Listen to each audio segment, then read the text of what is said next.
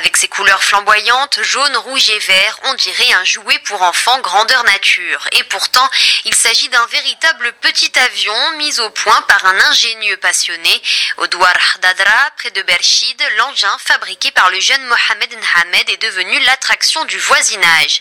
À 22 ans à peine, il a réussi à mettre au point ce bimoteur avec des moyens très réduits et un assemblage de matériel de récupération.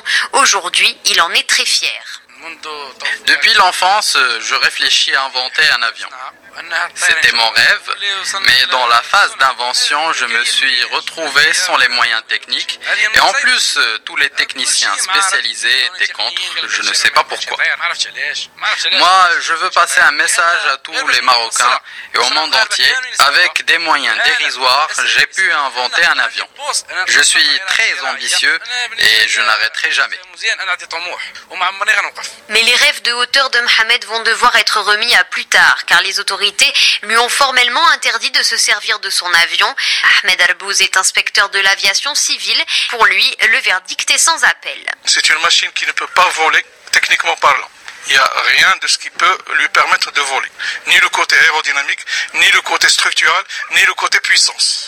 Les hélices ne peuvent pas supporter l'avion ou la, machine. La, la, structure, les roues, etc. ne peuvent pas supporter la machine. La dure réalité n'a pas pour autant entamé les espoirs du jeune Mohamed. Il est déjà en train de construire un engin plus grand qui pourrait transporter quatre personnes. Un projet de plus pour un jour toucher le ciel.